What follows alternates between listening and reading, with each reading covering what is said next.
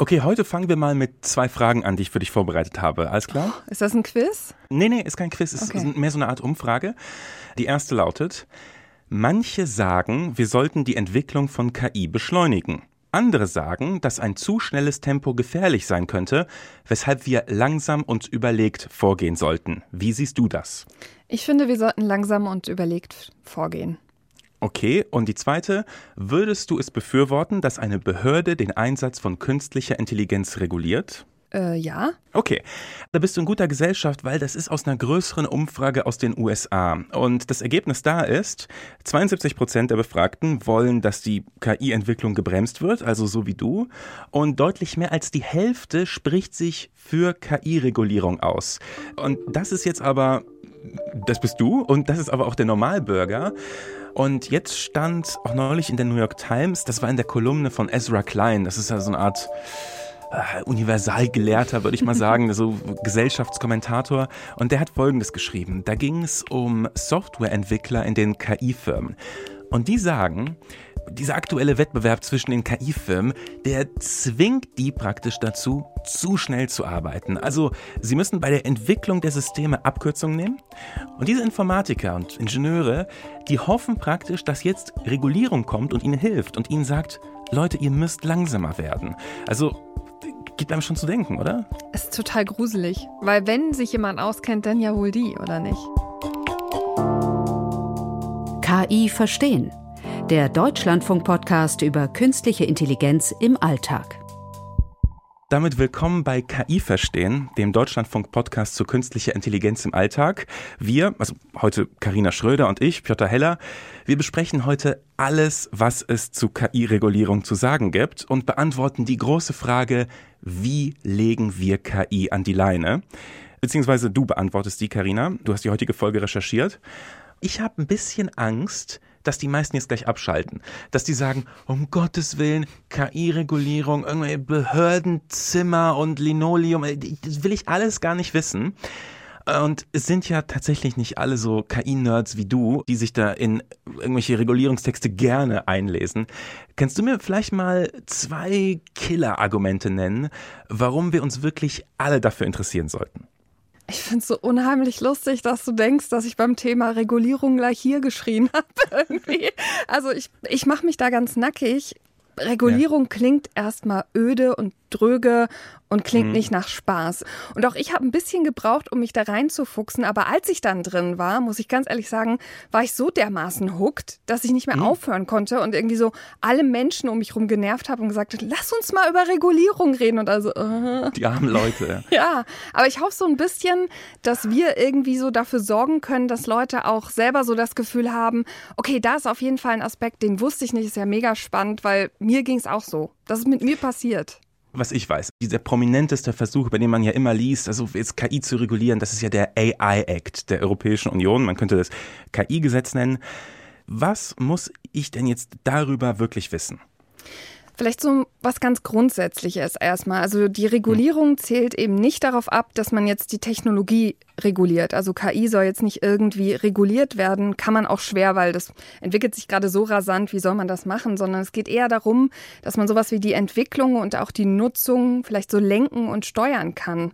Mhm. Und dieser AI Act, der gilt am Ende für Produkte oder Dienstleistungen, die auf KI sozusagen basieren. Was ich aber ganz spannend fand, siehst du, da ist nämlich schon der erste Fakt, den ich irgendwie jetzt nicht mehr vergessen mhm. kann. Wenn du als KI-Anbieter in der EU sitzt und sein System für sozusagen andere Länder außerhalb der EU anbietest, dann musst du dich nicht an den AI-Act, also den, das KI-Gesetz halten. Es geht Crazy, darum, wo oder? das genutzt wird letztendlich. Also da, da sieht man mal wirklich, wie, okay, das wusste ich tatsächlich auch nicht. Okay, also da, da sieht man mal, dass es tatsächlich um die Nutzung geht, ne, was du gesagt hast. Richtig. Und jetzt ist es so, mhm. dass die Technologie quasi in so vier Kategorien eingeteilt wird. Ich versuche das mal ein bisschen abzukürzen, damit das nicht so lang ist. Ja. Es gibt zum Beispiel KI mit minimalem Risiko oder begrenztem Risiko. Das sind zwei Kategorien. Da ist es zum Beispiel so, wenn du KI in Computerspielen verwendest oder wenn du das eben in deinem E-Mail-Programm hast, den Spam-Filter, der sozusagen mittels KI schon die Mails, die du eigentlich nicht haben willst, rausfischt, ja. dann ist das ja schon KI und dann musst du quasi eigentlich die Menschen darauf hinweisen, dass das KI mhm. ist. Aber ich finde, so richtig spannend wird es dann bei Hochrisiko.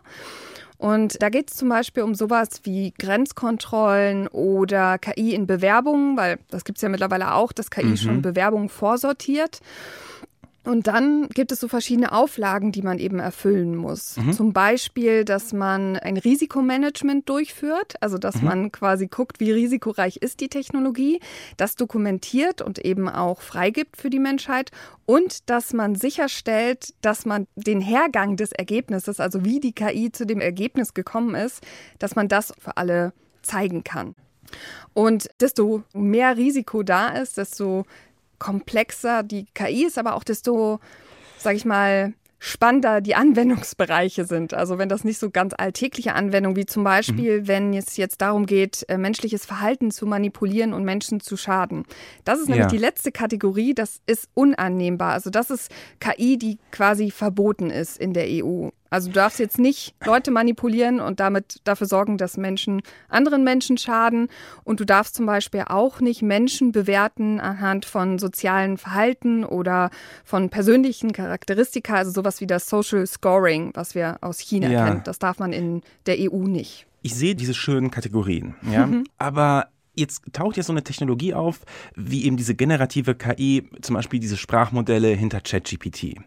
Und jetzt kann ich damit einen Brief für meine Tante schreiben lassen oder ein Computerspiel machen, das auf, auf dieser Grundlage dann eben Dialoge erzeugt. Das wäre dann die ganz untere Kategorie. Und dann kann ich aber damit auch Diagnose-KIs bauen, medizinische Diagnosesysteme, die auf der Grundlage Patientendaten durchsuchen und eine Diagnose stellen. Das wäre ja schon dann so, so, so ein höheres Risiko. Ich kann damit aber auch eine Propagandamaschine Suchmaschine machen, die in diese verbotene Kategorie fällt, ja.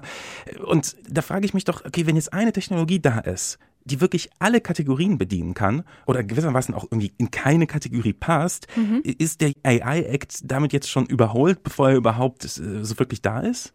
Ja, diese Diskussion hat sozusagen die EU in den letzten Jahren auch geführt. Du hast es vorhin schon gesagt, also sie haben zwei Jahre, fast zweieinhalb Jahre schon daran gearbeitet. Ja. Und da wurde dann auch irgendwann durch äußere Stimmen klar, Moment, also es gibt hier gerade eine neue Technologie, ChatGPT zum Beispiel, ja. die passt irgendwie in keine der Kategorien so richtig. Wir müssen da irgendwas nachbessern. Und deswegen gibt es auch schon so einen Zusatz. Mhm. Und mhm. da gibt es solche Auflagen wie, dass man Wasserzeichen einbaut. Darüber haben wir auch schon in anderen Folgen gesprochen, dass man mhm. irgendwie klar macht, okay, diese Dinger wurden hier durch KI generiert. Das kann man ja sowohl bei der Stimme als auch bei Bildern oder so machen. Mhm. Außerdem sehr spannend finde ich, also ich weiß wirklich noch nicht, wie das umgesetzt werden soll. Die Erzeuger müssen sicherstellen, dass keine illegalen Inhalte mit ihrem Programm erstellt werden. Und hm, okay. man muss so eine Zusammenfassung der urheberrechtlich geschützten Daten veröffentlichen, die für das Training verwendet wurden, was ja auch so ein bisschen in die Richtung geht. Ein Thema, ja. was uns auch beschäftigt, nämlich dieses Scraping. Ne? Also welche ja. Daten, welche persönlichen Daten werden zum Beispiel aus den sozialen Netzwerken abgegriffen? So, das mhm. merke ich ja vielleicht gar nicht, weil die sind schon für die meisten Menschen im Internet öffentlich einsichtbar, aber ich ja. kriege vielleicht dann nicht mit, dass der Chatbot sich daran irgendwie bedient hat. Dass er von dir gelernt hat, ja. Genau, richtig richtig. Und dass es diese Sonderkategorie gibt, daran ist unter anderem naja, nicht schuld, aber dafür verantwortlich ist auch Nathalie Hellberger. Die ist Professorin für Recht und digitale Technologien an der Universität Amsterdam. Und mit ihr habe ich darüber gesprochen, eben über dieses Problem. Moment, werden wir jetzt gerade irgendwie eigentlich schon von der aktuellen Technologie wieder mhm. überrannt? Und genau die Eingangsfrage, ist der AI Act eigentlich jetzt schon sozusagen für die Katz? Mhm. Good regulation also der Kern der Aussage ist, gute Regulierung bleibt bestehen und Technologie muss quasi so weit und offen wie möglich reguliert werden. Mhm. Sie vergleicht das Ganze mit jetzt kommt wirklich ein sehr, sehr langer Name, mit den EU-Richtlinien zur Verarbeitung personenbezogener Daten und zum freien Datenverkehr. Sagt dir das noch irgendwas? Nein. Gut. Das ist aus dem Jahr 1995, diese Richtlinie. Okay. Und was dir eher was sagen sollte, ist das Modell, was diese Regulierung ersetzt hat, die Datenschutzgrundverordnung. Ja, Jahr 2018. Genau, und wenn man sich jetzt mal anguckt, wie sich das entwickelt hat, dann ist vieles von dem, was damals schon 95 gedacht wurde, nämlich dieser ganz einfache Grundsatz, dass Unternehmen nicht einfach meine Daten abgreifen mhm. dürfen, ohne mir Bescheid zu sagen, dass sie mein Einverständnis brauchen. Wir wissen alle, wir kriegen jedes Mal, wenn wir auf eine Website gehen, eine ewig lange Liste mit welchen Cookies wir irgendwie zustimmen yeah. und welchen Rechten. Es ist eine der nervigsten Dinge der Welt und yeah. eine der wichtigsten Dinge der Welt. Und dass es das gibt, basiert sozusagen auf dieser Regulierung, die es schon 1995 gab. Und sie glaubt, hm. dass quasi auch der AI Act so zeitlos sein wird, dass er vielleicht noch ergänzt wird oder noch mal ein bisschen erweitert wird. Aber weil gute Regulierung eben bleibt, hofft hm. sie, dass dann auch der AI Act oder das KI-Gesetz, wie man in Deutsch sagt, bleibt.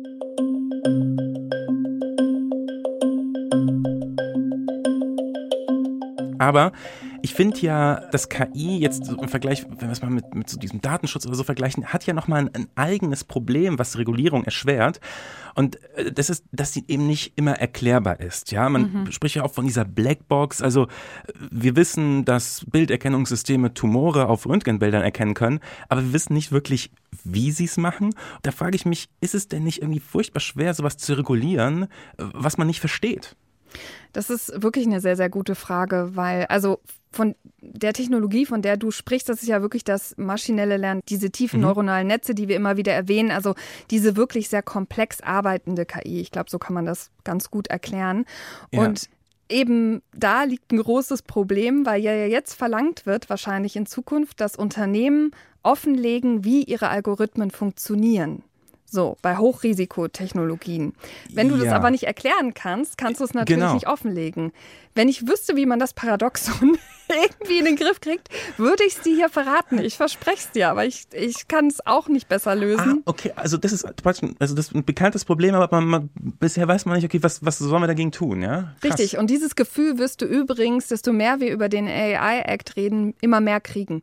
Dieses, Moment, da ist aber irgendwie noch was noch nicht ganz perfekt. Zum Beispiel, ich meine, ja. wir kennen das alle, die großen Unternehmen argumentieren auch immer wieder mit, Moment, ich kann meinen Algorithmus nicht online stellen, ich kann meine Trainingsdaten nicht online stellen. Das sind Geschäftsgeheimnisse. Ich mache mir doch das Geschäft kaputt. Fair enough, sage ich übrigens. Also das ist schon ein gutes Argument. Ist es auch, aber ich glaube, dass man das auch anders regeln kann. Also zum Beispiel wird auch bei anderen Gesetzmäßigkeiten darüber gesprochen, ob man nicht wie so eine Art Schutzraum erlauben kann. Also wo sozusagen nur Forscher oder nur Menschen aus mhm. den Behörden die Daten einsehen können. Wie bei so mhm. alten Büchern stelle ich mir das vor. Ich weiß nicht, ob das dir schon mal so ging, aber bei meiner Bachelorarbeit brauchte ich so ein Buch, was quasi so selten ist, dass man in einen speziellen Raum muss, dass man besondere Handschuhe anziehen muss, dass man nicht zu trinken haben darf und so und dass man nur so ganz vorsichtig umblättern darf, weil das Buch so selten und kostbar und alt ist. Und so stelle ich mir das auch mit den Daten vor, weißt du? Dass man man in so einen ja. Sonderraum, digitalen Sonderraum gehen darf, dass man reingucken darf, aber dass man auch nichts an Daten aus diesem Raum mitnehmen darf. Und was gibt es denn noch? Also, das ist ja jetzt eigentlich eine Sache, für die es eine Lösung gäbe, dieser mhm. gesonderte Raum. Hast du noch andere Punkte, wo du sagst, äh, habe ich Bauchweh beim AI Act? Na, es gibt noch die sogenannte Conformity Assessment. Also übersetzt eigentlich die Selbstüberprüfung der Unternehmen. Das erinnert so ein bisschen an die Klimaberichte, oder? Wenn Unternehmen von sich selber sagen, wie gut sie mit dem Klimawandel umgehen oder wie gut sie das Klima beachten oder so. Und hier ist es auch ein bisschen so, dass die Firmen im Moment noch dazu angehalten sind, dann diese Berichte selber zu erstellen und zu gucken, ob sie sich selber, in welchem Maße sie sich quasi zum Beispiel selber an den AI Act halten. Da würde mhm. natürlich jedes Unternehmen sagen, ja, ich bin perfekt, ich mache das total gut.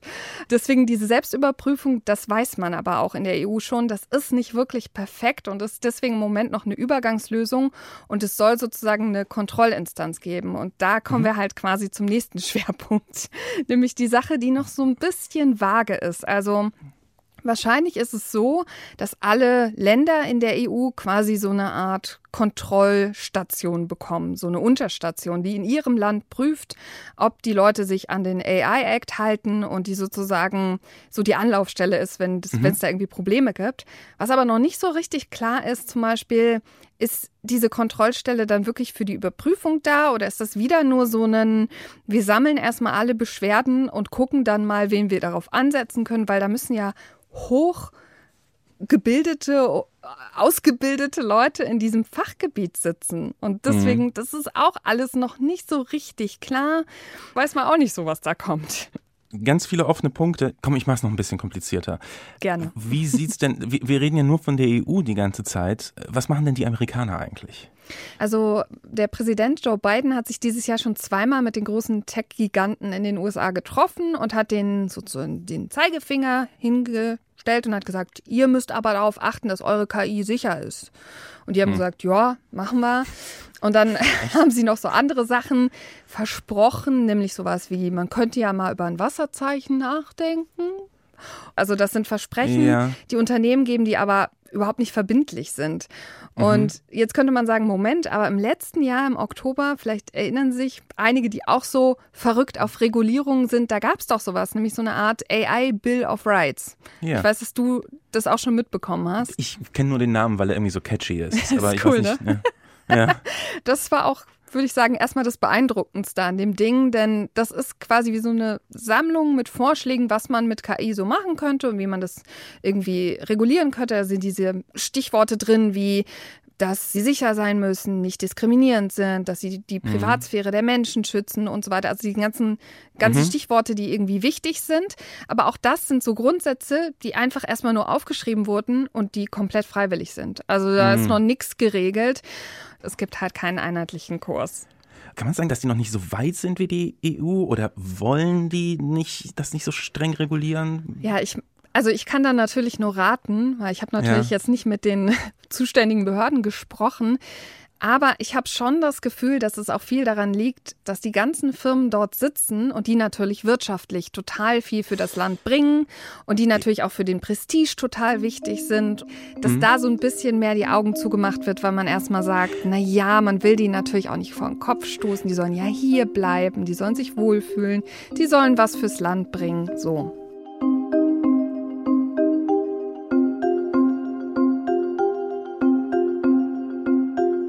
Was oft auch so ein bisschen vergessen wird, ist, äh, China ist ja, zumindest was Forschung anbelangt, eine absolute KI-Supermacht. Ja, also die haben tatsächlich die meisten veröffentlichten Studien mit hoher Qualität momentan, die kommen aus China. Und natürlich werden da KI-Anwendungen entwickelt, die wir irgendwann hier benutzen werden. Wie sieht es denn da mit Regulierung aus? Jetzt kommt der nächste Aha-Moment, mhm. dass äh, China bisher die meisten KI-Gesetze erlassen hat. Fand ich sehr, mhm. sehr spannend.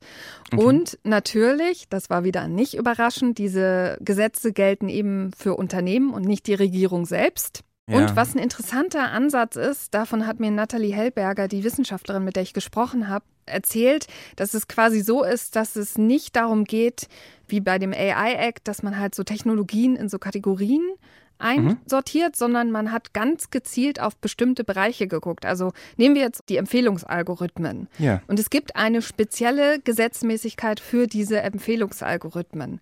Natürlich hat das alles Vor- und Nachteile. Also in dem Sinne, wenn man ja. allgemeiner ist, dann kann es halt sein, dass das Gesetz und die Technologie mithalten können, also ja. parallel laufen können. Wenn man aber natürlich sehr gezielt einschränkt, kann es sein, dass die Technologie sich weiterentwickelt und dass man dann nochmal nachschärfen muss. Trotzdem finde ich es einen total interessanten Ansatz und habe so das Gefühl, wir müssen auch weiter China im Auge behalten, weil es ja so ein anderer Testballon ist gegenüber dem, was gerade eigentlich in der EU läuft. Aber ich habe eine super simple Lösung.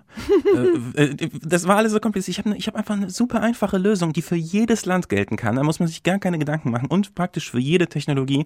Und ich muss aber leider zugeben, die ist nicht von mir, die ist von unserem Hörer Olaf aus Krefeld. Der hat uns eine E-Mail geschrieben an kiverstehen.deutschlandfunk.de. Und er meint das jetzt nicht als generelle Lösung für KI-Regulierung, sondern als Mittel dagegen, dass sich jetzt KI unserer Kontrolle entzieht mit katastrophalen Folgen. Aber es ist auch generell für Regulierung interessant, finde ich. Er schreibt nämlich, kann es als Schutz nicht ausreichend sein, festzulegen, dass alle KI-Entwickler ihrer KI als unumstößlichen Grundsatz vorgeben müssen, dass alle bestehenden Gesetze eingehalten werden müssen und auch in keinem Output der KI Aufforderungen zu Gesetzesverstößen enthalten sein dürfen. Also mal ganz kurz gesagt, wir haben schon Gesetze. Warum bringen wir der KI nicht einfach bei, sich dran zu halten?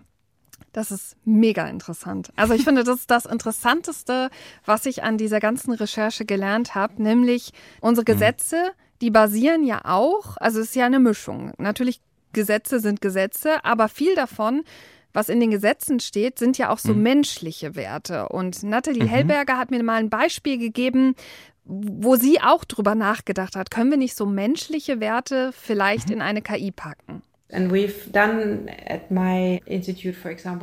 Sie arbeitet ja in Amsterdam an einem Forschungsinstitut und die haben versucht, so einen Wert wie Medienpluralismus, also kurz gesagt sowas wie Medienvielfalt, mhm. also ob es jetzt Medienvielfalt im Sinne von, es gibt Zeitungen, Fernseh, Radio oder eben auch die Inhalte und Ausrichtungen der Medien, ob man nicht sowas reinprogrammieren kann in so ein Technologiedesign. Also so diese Idee von, das ist ein Wert in unserer Familie, äh, in unserer Familie, sage ich schon, schon, in unserer Gesellschaft und den versuchen wir zu übersetzen für eine Technik. Und mhm. was dabei rausgekommen ist, das ist saukomplex, weil das von so vielen Dingen abhängt. Das hängt von uns als Gesellschaft ab, das hängt von der Politik ab, das hängt davon ab, wie viele Medien es in einem Land gibt. Natürlich auch die kulturellen Hintergründe. Also nicht jedes Land, das wissen wir auf dieser Welt, hat eine freie Medienlandschaft und die wird mhm. natürlich dann auch anders geprägt. Und Pluralismus ist natürlich auch so eine Sache, also ich meine, wenn wir uns mal ganz ehrlich hier machen, diverse mhm. Stimmen auch im Radio zum Beispiel einzubringen, oft machen wir da keinen sehr guten Job. Also ja. es ist eigentlich nicht so schwer, aber wir machen einfach nicht so einen guten Job. Da scheitert schon der Mensch dran. Ja. Richtig, da scheitert schon der Mensch dran.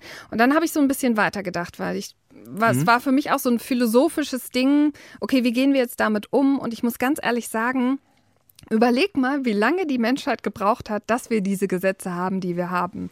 Wenn wir darüber nachdenken, wann zum Beispiel Frauen das Wahlrecht bekommen haben, ja, 1918. So, das ist ja, noch nicht in der Schweiz so in den lange. 70ern. So, das ist noch nicht so lange her. Andere Dinge, die in unserer Gesellschaft sich so sehr verändert haben und all diese Werte, die wir da aufgebaut haben und all diese Dinge, die dann auch im Grunde am Ende zu Gesetzen geworden sind, die uns wichtig sind. Sowas wie der Schutz meiner Privatsphäre in dem Sinne. Ne? Also was bedeutet das? Wie schütze ich meine Privatsphäre oder wie mhm. gehe ich empathisch mit anderen Leuten um? Das sind ja auch so Softwerte, die wir ja. als Gesellschaft haben.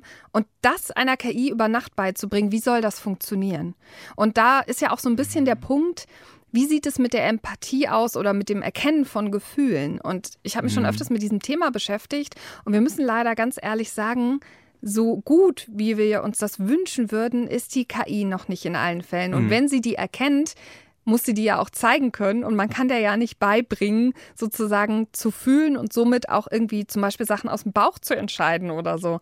Deswegen, ich finde diesen Ansatz total klug, was der Hörer da sagt. Ich finde das wirklich, wirklich spannend und würde es mir so sehr wünschen, dass mhm. es das gibt. Aber das funktioniert nicht so. Das ist nicht so einfach. Und im AI-Act, das muss man auch dazu sagen, die haben es versucht. Also die haben sich schon mhm. an so menschlichen Werten, Gesetzen orientiert und immer wieder versucht, das mit reinzubringen. Und ich kann halt so einen weichen Wert nicht in eine Zahl ummünzen und hm. dann der KI in die Hand geben. Das geht nicht. Hm, das ist aber eine interessante Sache. Also, weil da sieht man eben, dass, wenn wir uns Gesetze angucken, die mussten nicht nur aufgeschrieben werden, wir mussten als, als mhm, Gesellschaft richtig. praktisch dahin entwickeln. Ne? Und jetzt muss sich praktisch auch die Technik äh, gewissermaßen dahin entwickeln wo stehen wir denn jetzt eigentlich? Also das Ding ist immer noch in der Mache. Ne? Also ja. an, an, welchem Punkt sind wir denn jetzt beim AI Act? Also wann tritt das Ding in Kraft? Was muss da vorher noch passieren? Also es kommt natürlich ein bisschen darauf an, wie du fragst.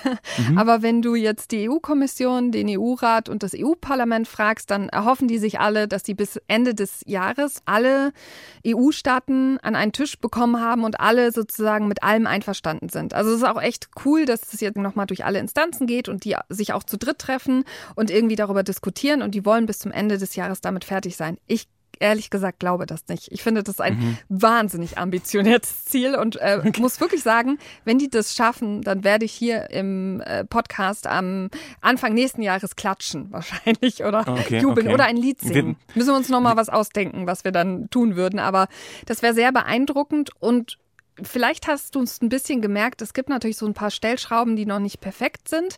Und das ja. liegt auch daran, dass man, glaube ich, diesen AI-Act oder das KI-Gesetz so lesen muss, als wäre es wie so ein Grundgerüst, auf dem wir mhm. aufbauen können. Und ich bin halt sehr, sehr gespannt, was passiert, wenn das Ding erstmal sozusagen durch diese Vorprüfung durch ist und wirklich auch Unternehmen das umsetzen müssen. Die haben nämlich bis zu zwei Jahren Zeit. Und mhm. cool ist, dass es auch wissenschaftlich begleitet werden soll. Also die wollen schon evaluieren, okay, wie sieht es nach einem Jahr aus? Kommen die Unternehmen damit gut klar? Wie sieht es nach zwei Jahren aus? Aber weißt du, das wirklich in die Praxis umzusetzen, was auf dem Papier mhm. ganz toll klingt, da bin ich echt gespannt, wie das funktioniert. Und vor allem, weil mir jetzt gerade noch so ein bisschen die Einbeziehung von BürgerInnen, also von uns, von mhm. Forschenden, aber auch von NGOs, also von Unternehmen, die zum Beispiel unsere Rechte vertreten, also Netzaktivisten oder so, einfach fehlt. Also es ist noch nicht so das Gefühl da, dass da viel Einbeziehung ist, die es aber in Zukunft natürlich wahnsinnig wichtig, weil am Ende ist es ja nicht nur so, dass es schön ist, wenn das Gesetz für die Unternehmen funktioniert, sondern es ja. muss ja auch für uns Menschen funktionieren. Ja, Karina, also du findest das alles sehr spannend, aber ich muss dir auch sagen, also das hast du vielleicht auch schon gemerkt, ich bin ein Mann der einfachen Lösung. Ja, also ich, ich wünsche mir eine einfache Lösung. Und jetzt würde mich mal interessieren, nachdem du diese ganze Recherche gemacht hast, ja, und mhm. jetzt nehmen wir mal einfach an, du bist Königin von Europa und kannst festlegen, an welche Regeln muss sich KI halten? Was würdest du als erstes machen? Also worauf würdest du vor allem achten? Was wäre dir da wichtig? Boah, das ist jetzt aber eine riesige Frage. Also ich muss es umdrehen. Wovor ich im Moment am meisten Sorge habe, ist, wir haben das mit den sozialen Netzwerken gesehen. Mhm. Und als die kamen, waren eben auch alle total aufgeregt, dass da coole neue Technologie kommt und alle haben damit rumgespielt und so. Und relativ spät wurde erst klar, Moment, das ist gar nicht alles so cool. Und Moment, die nehmen sehr viel von unseren Daten. Ah, die verkaufen die sogar weiter. Moment, mhm. ich bin nicht so zufrieden damit. Und die Regulierungen kamen sehr, sehr spät. Ich würde das Ding jetzt so schnell wie möglich, also wirklich nicht bis Ende des Jahres warten, sondern jetzt in Kraft setzen lassen, mhm. mir die Möglichkeit äh, offen lassen, das noch nachzuregulieren, aber nicht noch viel länger warten, weil ich immer Angst habe, dann kommen wieder Schlupflöcher. Dann mhm. gibt es wieder irgendwelche weißt du, dann gibt es wieder irgendwelche Kontrollinstanzen in einzelnen Ländern, die auf einmal Ausnahmeregelungen kriegen, weil mhm. sie sagen, hier, unsere Weinbauern sind so wichtig und die benutzen KI für die Ernte. Ja, da kann, die können halt keine Berichte schreiben, die müssen halt Wein ernten oder so. Deswegen das soll Schnell jetzt kommen. Gehen. Ja, das soll jetzt kommen und nicht mehr so lange warten und nicht mehr so viele Schlupflöcher drin haben. Königin Karina die Schnelle wärst du dann, okay. Was wärst du denn? Das würde mich mal interessieren. Du hast ja jetzt alles gehört, du hast du doch auch bestimmt. Ach. Du meinst, du bist ein Freund der einfachen Lösung? Ja. König Piotr? Was wird es geben? Also, wenn ich König von Europa wäre, und ich, ich hoffe es eines Tages zu sein tatsächlich, dann, ähm, also, nee, jetzt mal im Ernst. Was, was mir wichtig wäre, was am Anfang von dem Ganzen stehen muss, und das hast du ja auch erwähnt, das ist einfach Transparenz. Und Transparenz auch in dem Sinne, dass mehr Forschung reingesteckt werden muss, zu erfahren, wie diese Dinger funktionieren. Mhm, richtig. Weil, wenn die Regulierung irgendwann erlauben soll, dass das Ding ein Flugzeug steuern kann, dann will ich mich nicht darauf verlassen, dass mir irgendein Ingenieur sagt, hey, hör mal, es funktioniert. Wir wissen nicht wie, wir wissen nicht wie. Steig einfach ein, flieg los, es funktioniert. Also diese Transparenz wäre wär praktisch oberstes Gebot bei mir. Und da müsste man wirklich viel investieren, Forschung, das mit diesem geheimen Raum, in dem praktisch Leute sich damit auskennen, das angucken können. Darüber habe ich noch nie nachgedacht und das finde ich eigentlich eine spannende Lösung. Und dann eben testen. Also es mhm. muss Behörden geben, es muss super kluge Leute geben, die das Ding dann hernehmen und sagen, okay, gut, du bist ein selbstfahrendes Auto. Äh, okay, du kannst an einem Zebrastreifen anhalten. Was passiert, wenn du wirklich ein Zebra siehst? Also das Tier, es müssen kreative Leute sein, die die Dinge wirklich an ihre Grenzen bringen. Das würde ich mir wünschen. Also du bist König der Sicherheit, würde ich sagen. Ach, ja, wie langweilig. Der Schnelligkeit und wie, der Sicherheit. Aber weißt du, wie schön wir zusammen wären? ja, genau. Du schießt einfach aus der Hüfte. Ja. aber okay, vielleicht haben aber unsere Hörer, also habt ihr Ideen, Wünsche, wie wir als Gesellschaft die Nutzung von KI gestalten oder regulieren sollten oder auch andere Anregungen, dann schreibt uns an kiverstehen.deutschlandfunk.de oder schickt uns eine Sprachnachricht per Signal oder WhatsApp an 0152 5952 9753. Übrigens zu unserer Folge über KI und Urheberrecht, wo es ja darum ging, dass die KIs, die jetzt Bilder erstellen oder äh, Texte schreiben, mit Bildern und Texten von Malern, Fotografen, Schriftstellern und so weiter gelernt haben und diese Urheber da nicht gefragt oder bezahlt wurden. Das hat anscheinend echt viele Leute angeregt. Ich lese mal zwei E-Mails vor, okay, die wir bekommen mhm. haben. Hier Felix schreibt, dass er mit seinem Bruder auch einen Podcast hat. A Tribute to heißt der.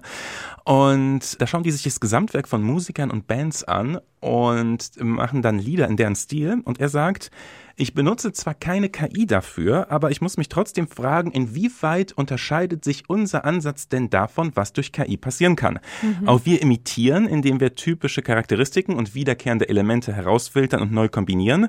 Ich würde schon behaupten, dass ich an dieser Stelle selbst kreativ bin, aber wie können wir der KI diese Kreativität auf Dauer absprechen? Hm. Und Jan Olaf fragt, heißt das, dass ich allen Schriftstellern, deren Bücher ich gelesen habe, bald Geld überweisen muss? Die Analogie zeigt die Absurdität der derzeitigen Debatte recht eindringlich. Lernen, Lesen und die Adaption von Wissen sind grundlegende Elemente menschlicher Kultur. Sollte dies für KI-Systeme nicht ebenso gelten? Auch total spannend, ne? Ich glaube, da ja. müsst ihr nochmal eine Folge machen, genauso wie zur Regulierung. Also, ja. das will ich vielleicht auch an dieser Stelle noch sagen. Wir haben jetzt einen kleinen Grundkurs ja hier nur gemacht, ne? Also, ja. wir müssen ja noch das Staatsexamen in KI-Regulierung machen oder so. Das ist ja erstmal jetzt der Anfang quasi. Aber das wird noch ein bisschen dauern. Vorher wir schauen nochmal auf nächste Woche, okay? Karina, da bist du mit Moritz dran. Was ist denn euer Thema? Wir steigen ins Auto. Also wir mhm. steigen mit der KI ins Auto. Wir gucken, wer besser Auto fahren kann. Die KI oder unser Kollege ah. Moritz Metz. Ah, da bin ich mal gespannt. Wirst du es sein? Wirst du die Nummer gewinnen? Ich, ich bin zehn Jahre oder so kein Auto mehr gefahren. Ich glaube nicht, dass ich gewinne. Ah, okay. Und weißt du, was mir jetzt noch aufgefallen ist, nachdem wir ähm, das jetzt aufgenommen haben? Jetzt, ich habe jetzt mit dir eine Sendung gemacht, ich mhm. habe schon mit Ralf eine Sendung gemacht mhm. und ich habe mhm. mit Moritz zwei Sendungen oder drei Sendungen mittlerweile gemacht. Ich bin der Einzige, der mit allen anderen schon eine Sendung gemacht hat. Bin super neidisch. Und jetzt kann ich natürlich sagen, wer mein Liebling von euch ist. Na, pass auf. Und das ist